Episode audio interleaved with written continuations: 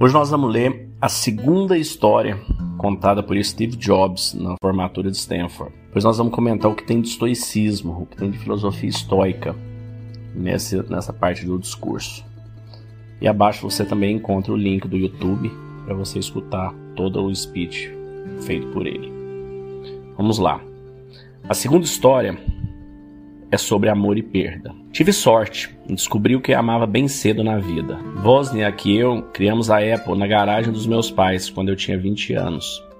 Trabalhávamos muito e em 10 anos a empresa tinha crescido de duas pessoas e uma garagem a 4 mil pessoas e 2 bilhões de dólares em faturamento. Havíamos lançado nossa melhor criação, o Macintosh, um ano antes e eu mal completara 30 anos. Foi então que terminei demitido. Como alguém pode ser demitido da própria empresa, a empresa que criou? Bem, à medida que a empresa crescia, contratamos alguém supostamente muito talentoso para dirigir a Apple comigo. E por um ano as coisas foram bem, mas nossas visões sobre o futuro começaram a divergir e terminamos rompendo. Mas o conselho ficou com ele. Por isso, aos 30 anos, eu estava desempregado e de modo muito público o foco da minha vida adulta havia desaparecido e a dor foi devastadora.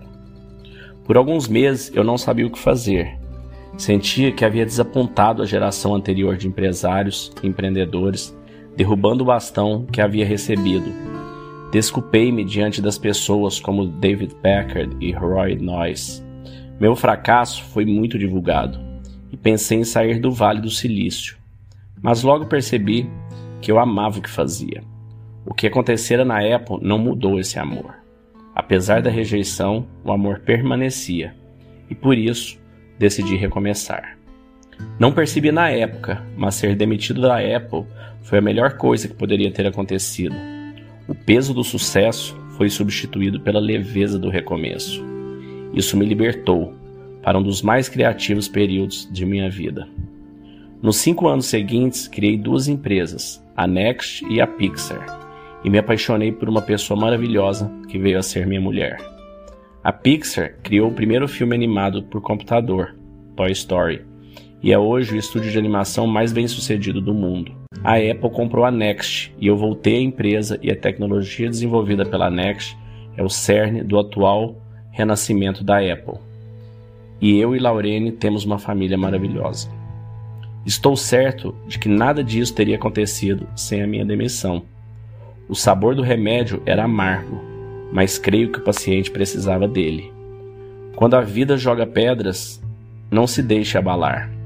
Estou certo de que meu amor pelo que fazia é o que me manteve ativo. É preciso encontrar aquilo que vocês amam, e isso aplica ao trabalho tanto quanto à vida afetiva. Seu trabalho terá parte importante em sua vida e a única maneira de sentir satisfação completa é amar o que você faz.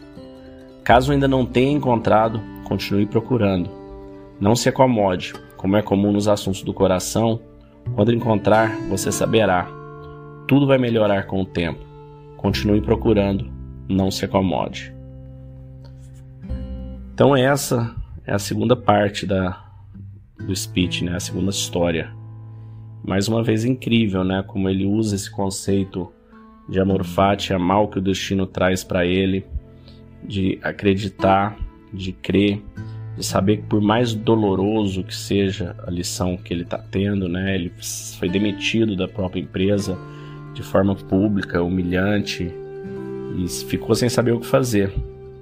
Então ele conseguiu mais uma vez superar, criou duas outras empresas fantásticas, né? E nas palavras de Marcos Aurelius, né, nada sucede ao homem que sua natureza não seja capaz de suportar. Ele ainda diz: pense mais no que você possui do que no que você não possui. Cada um de nós precisa do que a natureza nos dá, quando a natureza nos dá. E ainda Sêneca, né? Todo futuro está na incerteza. Viva imediatamente. O mesmo epiteto sobre o tema não exija nem espere que os acontecimentos ocorram de acordo com suas expectativas. Então é isso, fica mais essa parte aqui para você refletir. E amanhã a gente vai ler a terceira parte da carta que entra a fundo no conceito de momento mori, né? Que a gente já falou em outros episódios, que é contemplar a inevitabilidade da morte.